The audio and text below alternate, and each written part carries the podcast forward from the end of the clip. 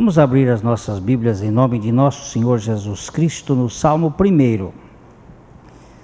Salmo 1: Bem-aventurado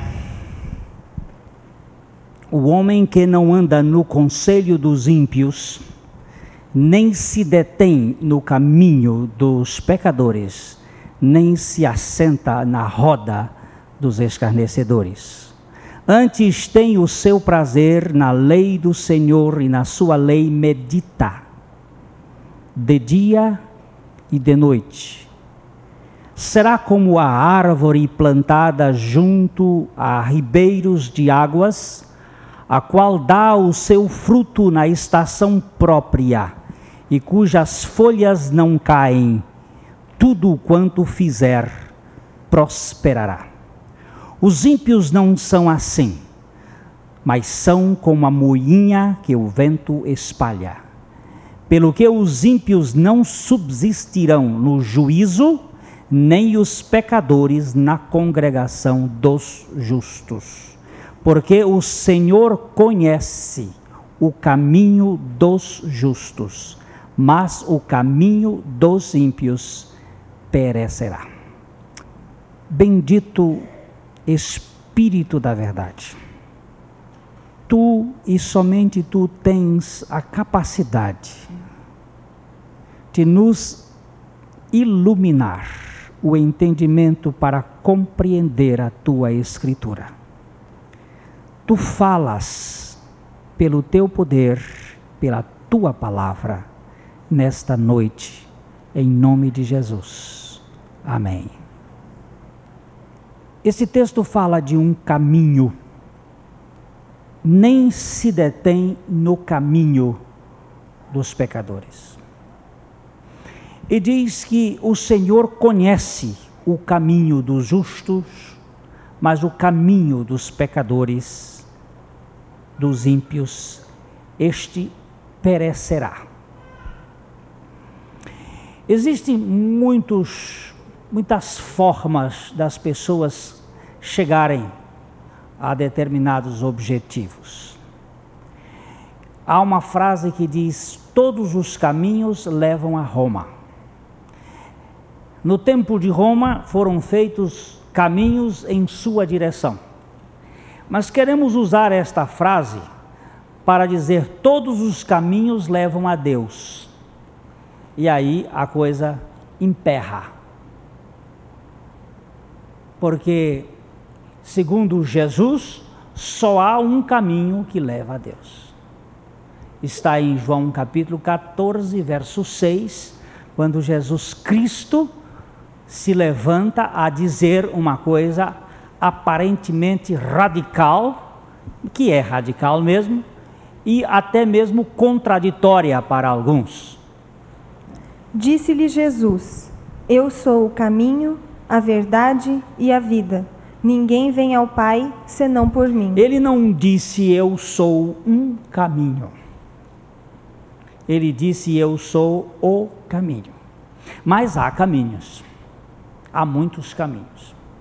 Há, por exemplo, o caminho dos olhos.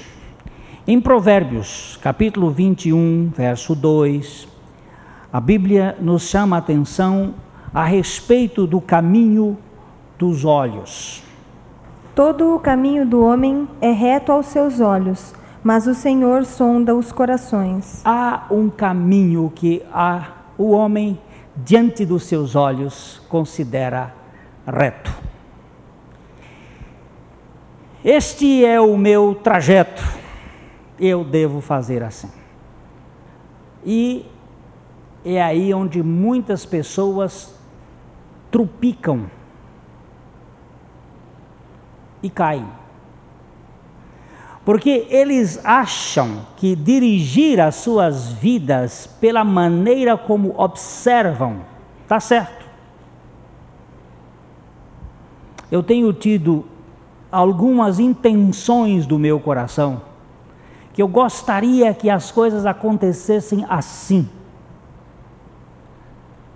E faço os meus planos para que aquelas coisas aconteçam assim, e Deus me tira totalmente daquele projeto que eu estabeleci.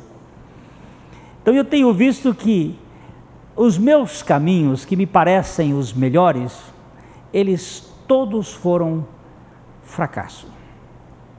Nós precisamos observar um pouquinho sobre esta questão da vista. Nosso grande problema está nos olhos. Jesus disse: se os teus olhos forem bons, todo o teu corpo será luminoso. Mas se os teus olhos forem maus, que grandes trevas a coisa que é vista, o caminho da nossa constatação dos nossos olhos é um perigo. Começou com nossa mãe. Em Gênesis, capítulo 3, verso 6, ali se estabeleceu o, o problema do caminho dos olhos. E vendo a mulher que aquela árvore era boa para se comer, e agradável aos olhos, e árvore desejável para dar entendimento, tomou do seu fruto e comeu, e deu também a seu marido, e ele comeu com ela. Vendo a mulher que a árvore era agradável aos olhos, a vista, o ver, o perceber as coisas, tem sido o problema fundamental da maioria das pessoas. Muita gente tem caído exatamente por aquilo que vê. Vamos observar aqui em Gênesis 13, o versículo, os versos 10 e 11 de Gênesis 13. E, e levantou Ló os seus olhos e viu toda a campina do Jordão, que era toda bem regada, antes do Senhor ter destruído Sodoma e Gomorra. E era como o jardim do Senhor, como a terra do Egito, quando se entra em Zoar. Então Ló escolheu para si toda a campina do Jordão, e partiu Ló para o oriente, e apartaram-se um do outro.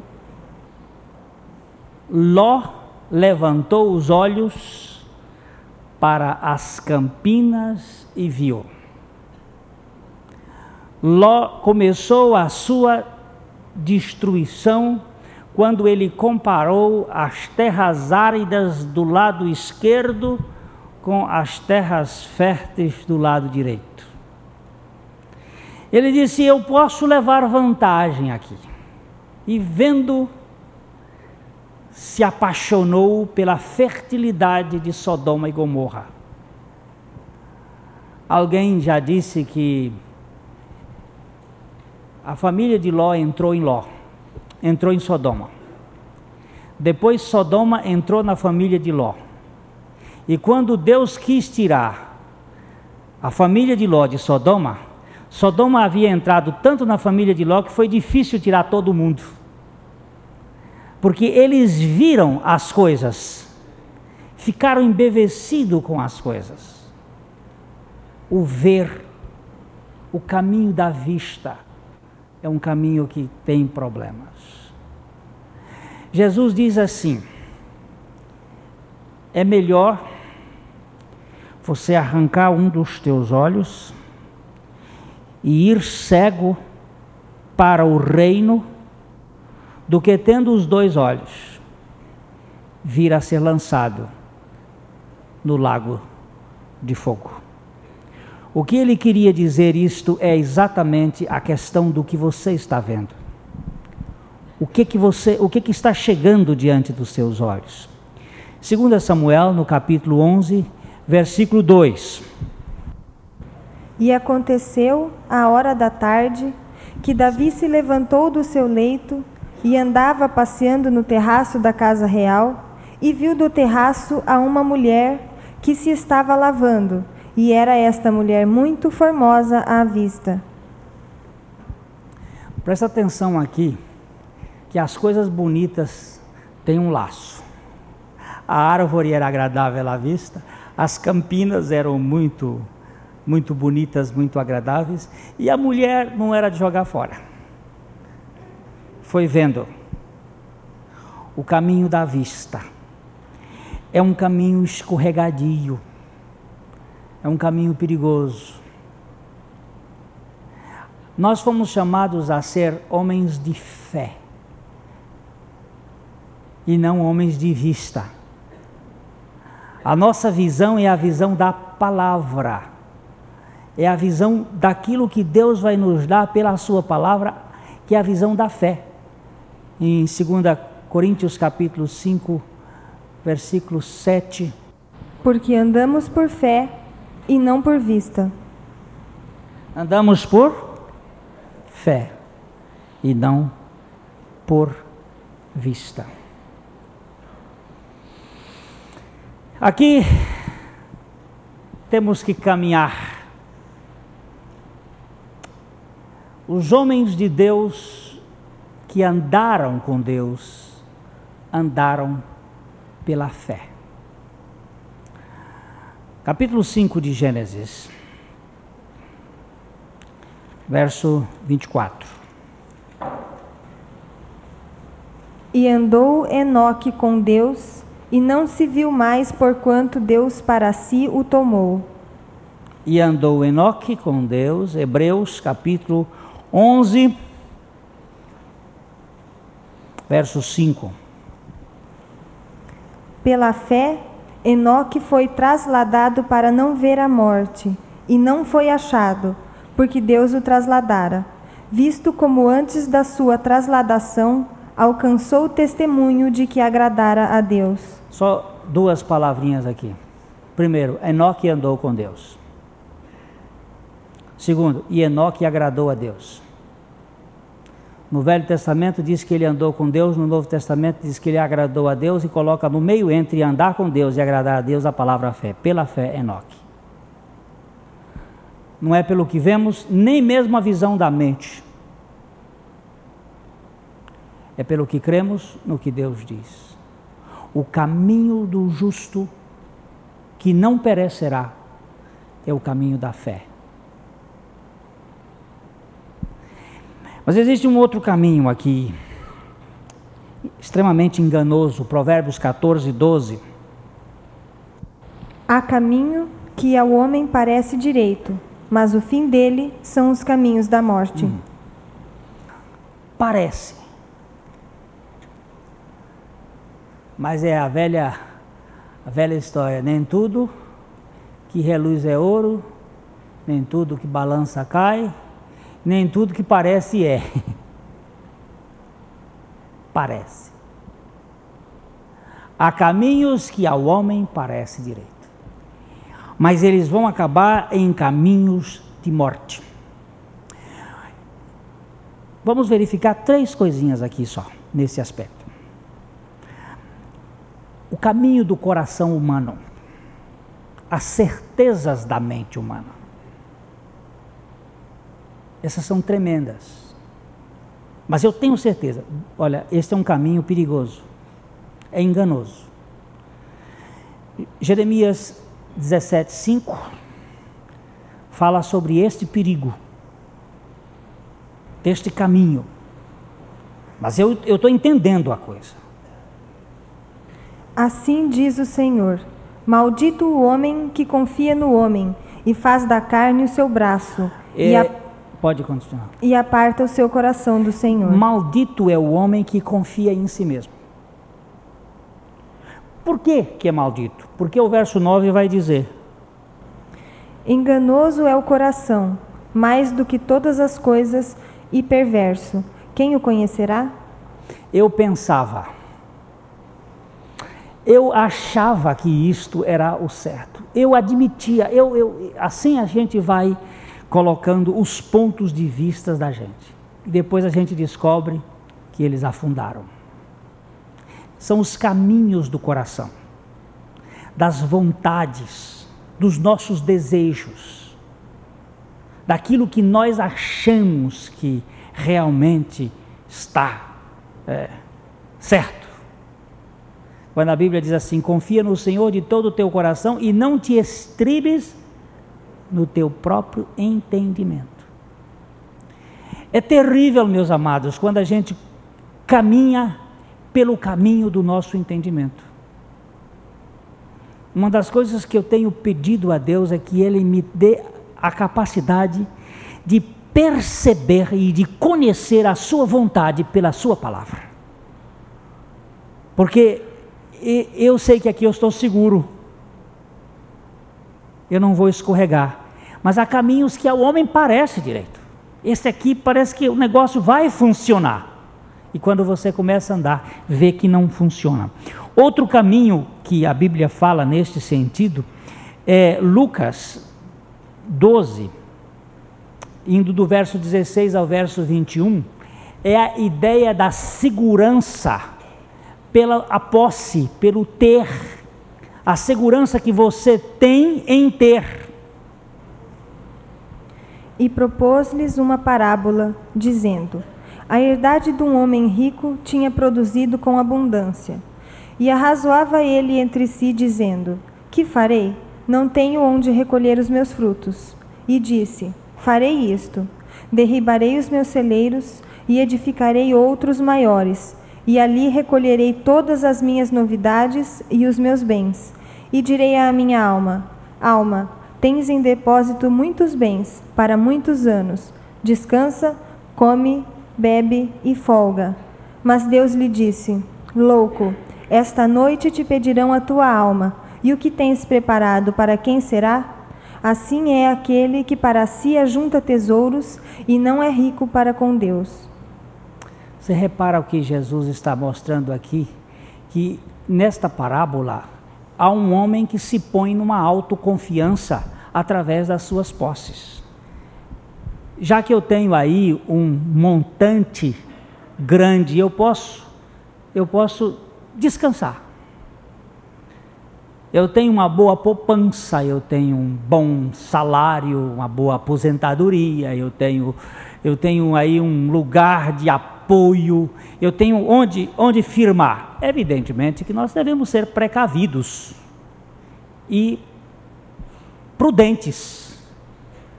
Ninguém deve ser uma pessoa ah, não, vamos largar tudo isso aí, deixar que Deus cuida. Não é assim que Deus cuida. Deus nos dá previdência e capacidade. Mas é a confiança nestas coisas que está o problema.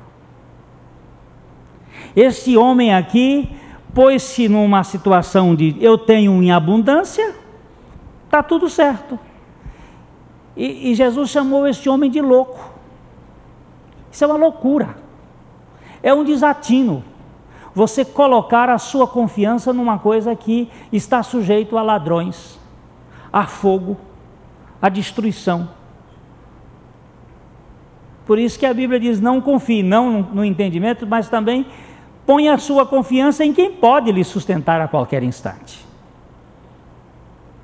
E um terceiro aspecto que eu chamaria este caminho enganoso, o caminho do entendimento do caminho do coração do homem, da capacidade de perceber as coisas e achar que estão certas e que a gente pode ir por esse aqui, o caminho de, da autossegurança pelas coisas que tem. O, o terceiro aspecto é a confiança nos grandes sistemas de políticos, sociais, educacionais, que podem nos dar um embasamento para ficarmos seguros. Está em Isaías capítulo 31, versículo 1. A palavra de Deus chamando a atenção para o povo de Israel que estava correndo para a grande potência da época, o Egito, em busca de apoio por causa da pressão de Babilônia do outro lado. Ai dos que descem ao Egito a buscar socorro e, e se estribam em cavalos e têm confiança em carros, porque são muitos, e nos cavaleiros, porque são poderosíssimos, e não atentam para o Santo de Israel, e não buscam ao Senhor. É. Ele está chamando a atenção daqueles que, ao invés de confiar em Deus, estão confiando no poder político, confiando no poder econômico, nacional, internacional, na situação da moeda, no plano real, naquela forma de administração do mundo. Não, não é aí. Realmente a questão é confiar em Deus. Na moeda americana tem escrito assim: In God we trust. Em Deus nós confiamos. Mas alguém sugeriu que ali deveria estar escrito diferente, porque em inglês Deus é God, G-O-D, mas ouro é gold, G-O-L-D. Então alguém diz que em vez de ser in God we trust, in gold we trust. Quer dizer, nós em vez de confiarmos em Deus, na verdade eles confiam no ouro, no poder econômico. Mas se você quiser ver quando é que um homem está descansado, é quando ele confia no Senhor. Porque Deus dirige os seus passos. Temos um outro caminho. Eu falei do caminho dos olhos, do caminho enganoso, mas temos um outro caminho que eu vou chamar aqui de caminho perigoso. Provérbios 4,14. Não entres na vereda dos ímpios, nem andes pelo caminho dos maus. Aí entra na questão das companhias, das amizades. Aquilo que a gente, não, mas isso aqui, a gente entra no fogo, mas o fogo não queima a gente. A gente entra na lama, mas a lama não entra, não infecciona, não, não é bem assim. A Bíblia está dizendo: não entres nesse caminho. Veja o verso 19 desse mesmo capítulo. O caminho dos ímpios é como a escuridão, nem conhecem aquilo em que tropeçam. Você está andando no, no, caminho do ímpio, mas nem, nem percebe, porque é, é como uma coisa escura. Quando tropeça, não sabe nem que tropeçou. É, conhecem aquele provérbio que diz: Dize-me com quem andas, e direi quem és, não diz? E aquele outro que diz assim: quem com porcos se mistura, farelos come. há uma coisa que a gente precisa verificar: que há lugares que não convém. Eu tenho um aparelho de televisão que tem um. me facilitou muito porque tem o controlezinho na mão. Antigamente o botão eu tinha que levantar para ir. Eu estava querendo arranjar o texto, mas não achei o texto que não coloque diante dos seus olhos coisas más. É no Salmo, mas eu não pedi o texto. Eu tenho na minha televisão e eu escolho o que eu devo ver. Eu tenho livros e tenho lugar de parar. Eu começo a ler um livro quando eu vejo que o livro não Dá licença. Esta cabeça que Deus me deu aqui, e este coração, não sei, coração espiritual, eles são para receber coisas boas, não lixo. Fossa é outro lugar. Não tenho que receber aquilo que o mundo dá de uma sua preciosidade lixológica. o poder de fetidez, se é que existe essa palavra, mas a podridão deste mundo, eu vou ter que alimentar isso. Olha, quem gosta de coisa podre é cogumelo, que é saprófago, que come podridão, é urubu. Mas Deus me deu natureza de canário. Não é para comer coisa podre, nem para estar em companhias que não convém. O que diz 1 Coríntios, capítulo 15, verso 33? Quem está falando isso é quem entende de natureza humana. Não vos enganeis, as más conversações corrompem os bons costumes. A outra versão diz as más companhias, não diz aí? Não tem uma versão por aí que fala? As más companhias corrompem os bons costumes. Há um tempo desse aqui, alguém me telefonou para conversar sobre o filho e chorando, sofrendo com aquilo por causa de companhias. Digo, é assim. É, companhias.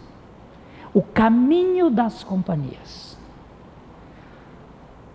A gente precisa verificar, andar com o tolo, andar com o negativista, andar com o murmurento, andar com a pessoa pessimista, é terrível. Eu quero andar com os homens que confiam em Deus. Na congregação dos santos está o meu prazer. Estar com aqueles que têm uma mente voltada para a possibilidade de Deus e não a impossibilidade maligna. Aquilo que Deus fez por sua graça. É? Este caminho é perigoso, o caminho dos ímpios, das companhias. Mas há um caminho que dá para cima, que dá para riba, como diz a, o hino da minha terra natal, rio abaixo, rio arriba. A gente pensa que arriba está errado, mas não está, não está muito certo. É corretíssimo, é português castiço. Este que vai para riba, eu gosto dele. E Provérbios 15, 24 fala neste caminho. Para o entendido, o caminho da vida é para cima, para que ele se desvie do inferno que está embaixo. Ah, e danado. É para cima. Você vai descobrir que é nascer de cima, que é olhar para as coisas de cima, que é pensar nas coisas de cima, que tem um caminho que vai para baixo. E alguém já disse que para baixo todo santo ajuda, mas eu não quero esse não. Esse aí não é santo que ajuda não, é o, os bichos que empurram mesmo. É o caminho que vai para o inferno, diz a Bíblia aí. Este é o caminho da corrupção, do escorregar para baixo. Esse caminho que vai para cima eu classifico em três características importantes também. Em Provérbios 16, 17, diz que este caminho tem a característica de se desviar do maligno. O alto caminho dos retos é desviar-se do mal. O que guarda o seu caminho preserva a sua alma. Por favor, amados, o alto caminho dos retos, o caminho que vai para cima, ele desvia-se do mal. Não é uma pessoa simplória. Ele não é maldoso para a maldade, mas ele é astuto para as coisas do mal. Paulo diz: não sede crianças nestas coisas. É preciso ter tirocínio para se desviar da maldade, porque ela vem sutilmente. O mal é, é ardiloso, é caviloso, é liso, é sutil. Eu digo para vocês que algumas vezes os meus pés estiveram para escorregar. Foi a misericórdia de Deus. Como Deus é misericordioso. O Senhor, por isso eu preciso que tu, que és o meu caminho, me faças firme neste caminho, dependente dele. E aqui, queridos, está uma coisa: é desviar-se do mal. Vamos para cá. Não dá licença. Eu sei que isto aqui não tem bom andamento.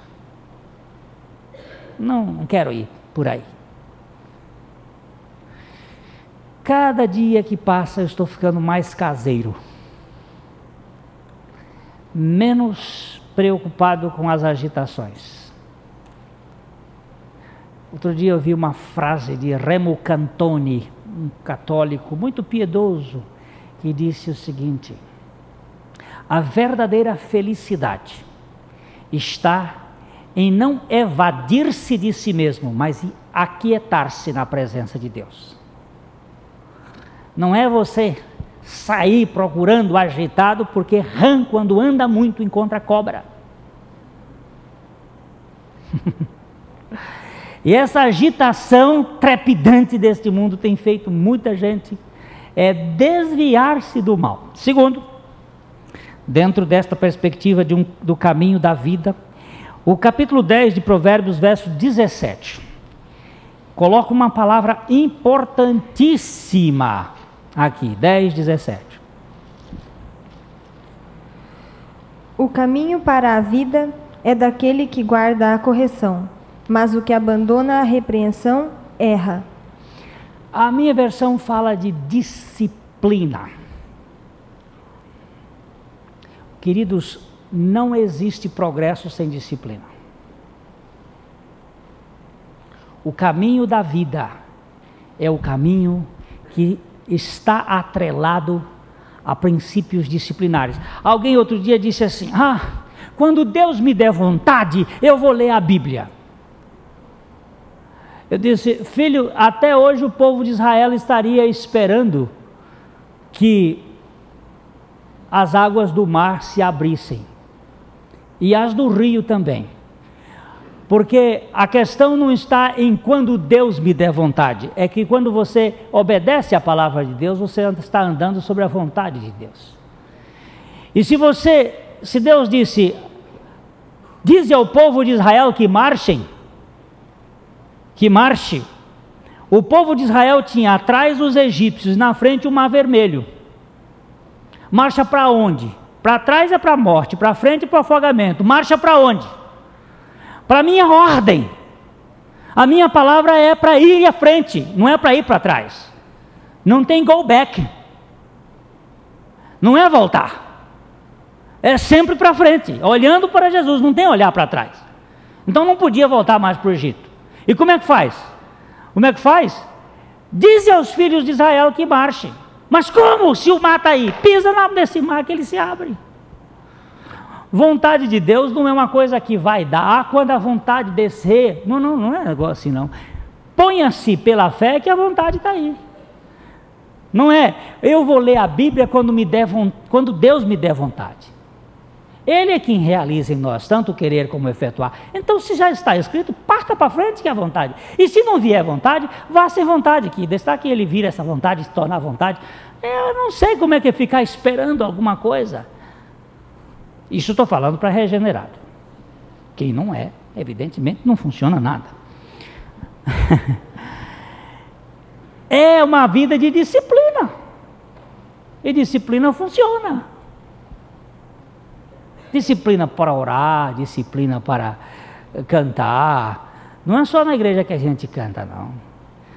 Faz o seu culto pessoal dentro do seu quarto, no banheiro, na rua, andando com Deus. Porque andar com Deus é andar por fé. É o caminho dele. E um terceiro aspecto, além de desviar-se do mal e de ter uma vida de disciplina ou de repreensão, de correção, esse caminho é um caminho de certezas da imortalidade. Capítulo 12 de Provérbios, verso 28. Ontem nós estivemos participando do sepultamento da irmã Lucília Costa, a mãe do irmão Esmeraldo Costa, sogra do professor Barros. E uma frase que nos ocorreu naquela oportunidade foi que a morte para o cristão é apenas um incidente na vida de um imortal. Porque o, o que está em Cristo, ele não tem mais mortalidade, ele até tem um incidente de dormir. Tanto é que a Bíblia troca a palavra. Quando ela está falando de ímpio, ela fala de morte. Quando ela fala de santo, ela fala de sono. Ela muda a palavra, faz aí uma transformação da palavra, dizendo os que dormem no Senhor. Já não fala mais de morte. Na vereda da justiça está a vida, e no caminho da sua carreira não há morte. Oh, não há morte. Acabou. Já está a imortalidade, porque tem a vida, a vida eterna.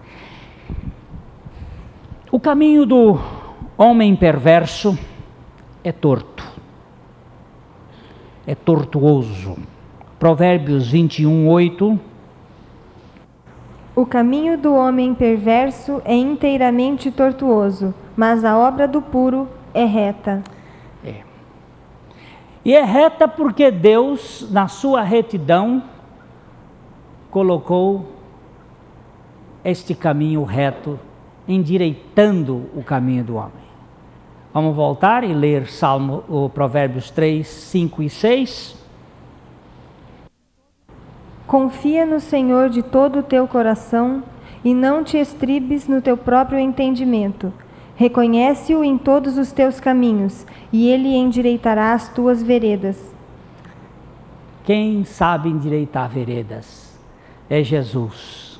Eu sou o caminho. Eu sou a verdade. Eu sou a vida. Em Cristo eu tenho o caminho da minha sabedoria ou da sabedoria. Em Cristo eu tenho o caminho do perdão, em Cristo eu tenho o caminho do aperfeiçoamento, em Cristo eu tenho o caminho do desenvolvimento. Em Cristo, todos os caminhos se resumem no caminho que é Ele.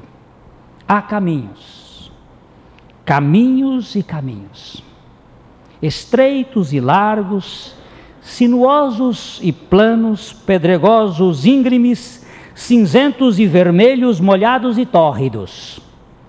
Há caminhos, caminhos e caminhos, enlaçados, enlaçando montes como braços loucos, perfurando rochas como vias negras, caminhos de ferro, caminhos de asfalto, caminhos de nuvens e de muitas águas, caminhos de vastas noites, indevassáveis caminhos sem bússola e estrela.